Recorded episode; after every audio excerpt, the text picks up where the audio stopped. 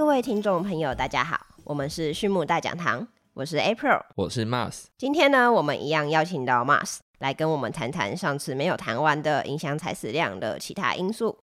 那在正式进入今天的内容之前，首先呢，要告诉各位听众的是，我们畜牧大讲堂是一个谈论畜牧大小事，还有产业新知的频道。如果呢，你是第一次听到我们的节目，或是还没有订阅我们的朋友们，请记得按下荧幕上的订阅或是追踪，那未来就能够在第一时刻接收我们畜牧大讲堂的 Podcast 内容哦。那小提醒，我们今天的内容呢有很多的专有名词。如果怕会听不清楚的听众朋友们，可以到我们的 YouTube 频道开启中文字幕协助理解哦。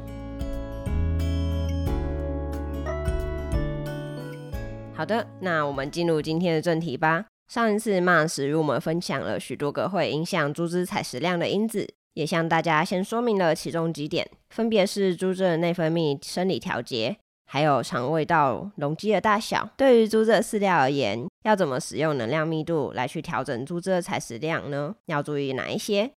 那如果听众朋友们你们还没有听过上一集，或是有一些遗忘的朋友们，都可以先去听听看哦。那 Mars，我们快来填坑吧。好的，那在我们开始讨论之前，我先举一个很简单的例子。那像是饲料在加工之后，它们的形态会有发生很明显的变化。那尤其是在它们的粒径大小，那这些颗粒有的是粒状的，有些是粉状的，另外还是有大有小，甚至有些饲料它会把它做成液态的。那其实猪只对于这些饲料的形态都是各有所好。那尤其在不同阶段的猪只，它们所偏好的饲料也是不同。那 April，你可以帮我配对一下，在不同时期的猪只，它们分别会喜欢吃哪一种样子的饲料吗？那听众朋友也可以暂停，那来自己想想看，不同的阶段的猪只，它们对于呃饲料本身的喜好有什么差别呢？哦，这么快就有问答时间呐？我想想，嗯，刚出生的仔猪基本上是喝母乳或是泡乳粉给他们，然后接下来再稍微大一点的时候，会给一些粉料跟教草料放在旁边。让他们去习惯去试试看，呃，他们未来的饲料可能是怎么样的。然后保育猪的消化道发育会比较好一点，所以可以接受的饲料粒径就会稍微再大一点点。那生长肥育猪或者是说母猪、公猪以上，他们的消化道已经发育的完整了，所以他们可以接受的饲料粒径的值就会再提升，应该是这样子，没错吧？嗯，没错，基本上观念是对的。那只是说，饲料粒径确实跟猪只的消化道的发育程度有很大的关系。那过去有很多研究都表示，饲料原料的颗粒大小以及它是否打粒，对于猪只的营养的消化率都有很大程度的影响。但是呢，他们对于采食量的影响的研究就是比较偏少。那有些研究是表示说，像以谷物和油脂粕，也就是以台湾来讲的话，就是用玉米跟大豆粕为主的饲料中。颗粒大小与猪只的采食号的偏量相关性，其实没有大家想象中的这么大。那也就是说，猪只的喜好并不完全是依照颗粒大小来去做决定的，而是要回归到我们上一次 p a c k a g e 所讲到的，这些饲料在经过消化之后，这些营养素是怎么样的去被利用，那怎么样的去影响内分泌。在影响内分泌的基础上，再去促使猪只来去采食。那举例来说好了，如果我们用以小麦为主食的仔猪来做一项实验，针对它的饲料粒径来去做调整，那我们把这个饲料粒径从一千三百微米降至到四百微米，也就是从一点三 mm 降到零点四 mm，那我们会发现它的采食量会是以线性减少。那同样的方式套用在生长肥育猪，也会有类似的结果。那这个实验告诉我们，我们去降低了饲料的粒径，会让饲料的消化率提升。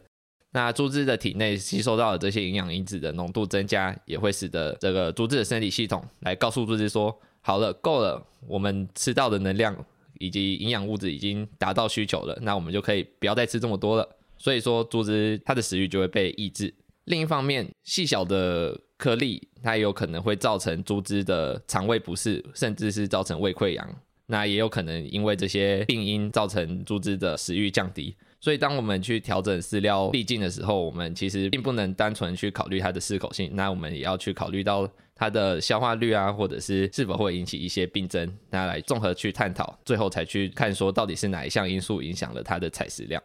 另外，保育猪因为它的呃嘴巴没有大猪这么大，那它其实不太喜欢五毫米以上粒径的饲料。实验中发现，如果将保育猪的饲料从九毫米降至一点八毫米，那可以让这些保育猪的采食量增加。但是要注意的是，由于这些饲料在经过加工前或加工后，它的消化率是存在一些差异。那再加上小猪的消化道容量存在着极限的问题。所以这些经过加工的饲料，它虽然看起来采食量可能会比较低，但是它的饲料消化率其实是会比较高的。那这些打猎过的饲料也可以减少饲料的浪费，那也可以有效的让猪只来去利用饲料里面的这些营养素，最后就是反馈到我们的农民，那可以减轻我们农民在饲料成本上的负担。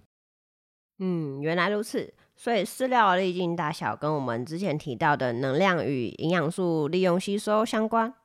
嗯，加工自力制粉的方式呢，可能就要跟采食量、猪只会不会浪费、嗯，饲料消化率等等进行一连串的思考，才能够配置出猪只真正需要的。这样子看来，其实即使采食量不高，那猪只的饲料其实只要有达到提供能量与营养的目的就好了。对啊，那我我再另外补充一个点好了。就是离乳后的仔猪，如果使用饲料喂饲的话，或者是说用一体饲料喂饲，它其实也可以去刺激这些仔猪的采食量，呃，进而去改善它们的生长速度以及饲料换肉率。嗯，为什么啊？这可能是因为液态的饲料里面它就包含了饲料本身以及水，那对于仔猪来说，口感上它比较类似于母乳，所以它可以缩短仔猪它在离乳这个阶段的过渡期。那另外，它在采食的过程，同时也摄取水分，那也可以节省它们去寻找水源的时间。那另外，一体的饲料我们比较好去在里面做一些酸剂的添加。那酸剂的添加，它可以去降低饲料的 pH 值。这个操作不但可以让这个饲料的适口性提高，那也可以进而降低仔猪它胃肠道的 pH 值，那改善它们肠道的菌相，并且增加它们对于病原的免疫能力。原来如此。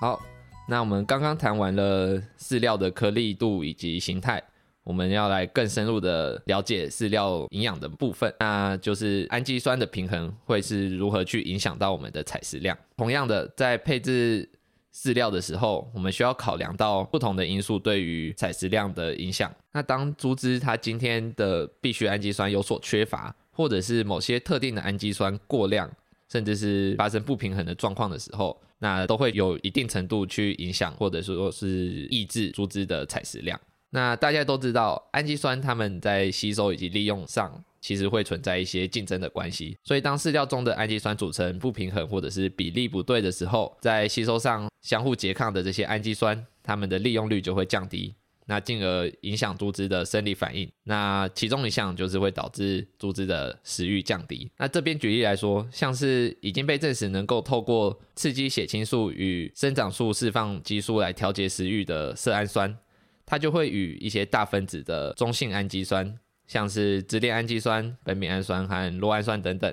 那来去竞争血脑屏障的转运通道。如果血液中的这些大分子的中性氨基酸过多的话，就会影响色氨酸进入我们的大脑，最后结果就是会影响色氨酸去做到我们后续刺激血清素跟生长素释放激素的产生，那最后猪只的采食量也会因此而降低。那另外也有一些研究发现，当饲料里面的色氨酸的浓度过少的时候，有一些氨基酸也没法被妥善的利用，猪只的生长表现以及采食量、采食的效益，其实也会发现很明显的降低。我们比较耳熟能详的氨基酸相互拮抗的例子，其实还有另外一个，就是白氨酸以及血氨酸。哦，他们就是我们之前在谈肌肉合成时，Max 有提到过的支链氨基酸，对不对？没错，白氨酸、异白氨酸以及血氨酸，它们都是属于支链氨基酸。那如果想要进一步了解它们的功能，以及他们和肌肉相关的一些资讯的话，我们可以请大家再回顾一下我们之前呃在谈肌肉合成时的那篇 podcast。那我这边就不再赘述了。那当猪只摄取到的饲料缺乏血氨酸的时候，那它会有一个讯号的回馈，最后会造成猪只的采食量的降低。那猪只采食量降低，也会导致它生长速度的降低。那如果再更惨一点的话，呃，血氨酸缺乏的同时，如果白氨酸摄取过量，组织的采食量跟生长速度降低的幅度会更快、更明显。那这主要是因为过量的白氨酸，它会通过 mTOR 的路径去降低可以促进食欲的生态的表现，像是我们上一篇 p a c k a g e 提到的次属肽基因相关蛋白 AGRP 的表现。那所以就会导致猪只的食欲下降。那另外，支链氨基酸它在代谢的时候，其中有两个步骤会需要使用到相同的酵素。那这两个酵素分别是支链氨基酸转移酶以及支链阿法酮酸脱氢酶。所以说，当白氨酸的代谢量提升，它就会刺激上面两种酵素的活性。那上面刚刚提到这两个酵素，呃，活性的提升就会导致原本体内含量就不多的血氨酸以及一白氨酸被分解，那它们就会更加的缺乏。那血氨酸一旦缺乏，它又会再进一步的去降低我们猪只的采食的欲望。哇，饲料配方真的是一门很大学问诶，需要顾及这么多不同的物质，它们的多或寡会带来的不同影响。对啊，所以在设计猪只的饲料配方的时候。我们除了去注意饲料本身的能量，像是净能之外，那这些必需氨基酸的摄取的足量以及它们之间的平衡，还有它们的比例，都是我们需要去格外注重的一件事情。那如此，我们才能维持猪只的采食量以及最佳的生长状态。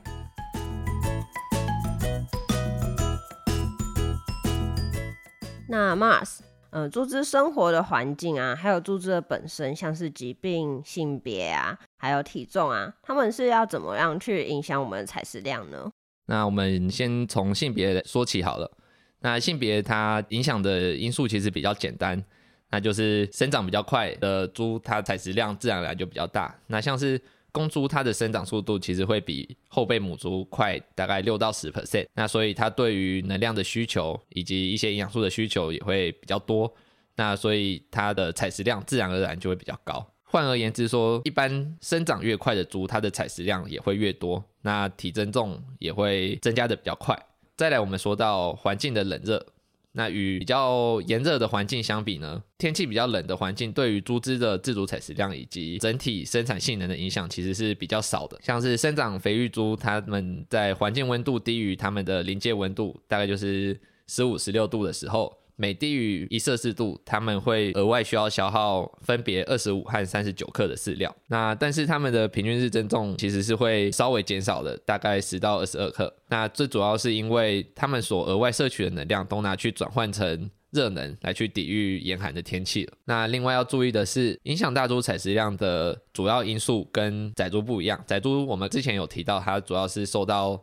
呃，胃肠道容量的限制，那影响大猪的主要因素是它本身的生理调节。因此，在冷刺激，也就是我们环境偏冷的状况下，生长肥育猪的采食量虽然是会明显的增加，但是我们可以观察到，在保育猪以及呃这些哺乳仔猪，它的因为胃肠道容量有限，所以它的采食量提升并不明显。所以，针对这些比较年幼的猪只，我们并不能期望说它在环境比较冷的状况下，它的采食量就会提高。那我们在管理上就必须更注重去提供他们保温措施，以及提供他们能量密度稍微再高一点的饲料。那另外相反的来说，当环境温度高于临界温度的时候，每提高一摄氏度，猪只的自主采食量一样会减少。那大概每提高一度，猪只采食量会减少四十克。那随着高温时间的拉长，那体重较重的猪只。它有可能会出现很明显的厌食现象。其实我们可以想象，就像我们人在比较炎热的环境，我们的食欲其实也是会降低。那猪只它也是有相似的状况的。那这时候我们可以选择给予猪只额外的氨基酸，并且降低饲料里面的粗蛋白。这么操作的原因，主要是可以降低。猪只它在采食的过程所产生的食余热，那食余热它主要就是我们的胃肠道在消化饲料的时候，它会产生的一些热能。那粗蛋白越高，它的食余热就越高。那我们可以选择降低饲料的粗蛋白，那额外提供猪只需要的这些氨基酸，那降低它的食余热，就可以明显的观察到猪只的采食量是会提升的。那另外要注意的一些要点是。在使用低蛋白配方的时候，我们要注意离氨酸以及代谢能，或者是说离氨酸和净能的这个比例，那才不会造成说我们使用了低蛋白配方，结果氨基酸的补充也不足够，那我们这个调整就变成本末倒置了。嗯，原来猪跟我们人其实也都差不多嘛。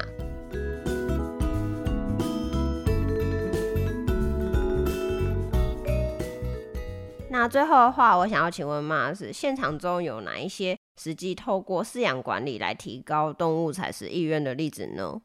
呃，以台湾来说的话，我们比较常发现猪只会有采食问题的时候，是在夏季的时候。那我们都知道，台湾的夏天对于猪只来说其实是蛮炎热的。那在这个状况下，呃，猪只通常都会有一些退料的状况。那尤其在哺乳母猪，如果它的采食量降低，它的泌乳能力就会降低。那泌乳能力降低，这些呃仔猪它的生长表现就会随之下降，那甚至会出现比较高的死亡率。泌乳母猪的采食不足，也会导致它的泌乳期失重过大，那进一步影响它后续的这个发情周期。那猪只在夏天之所以采食量会降低，主要就是因为猪只它其实喜好的温度是落在十八到二十二度。那对于猪只来说，它的高温的临界温度大概是在二十七度，但是我们知道。台湾夏天的温度高温的时候，通常都是超过二十八度，甚至三十三十五度都有可能。那根据我们前面提到的，只要环境温度高于猪只的临界温度，它的采食量就会逐渐降低。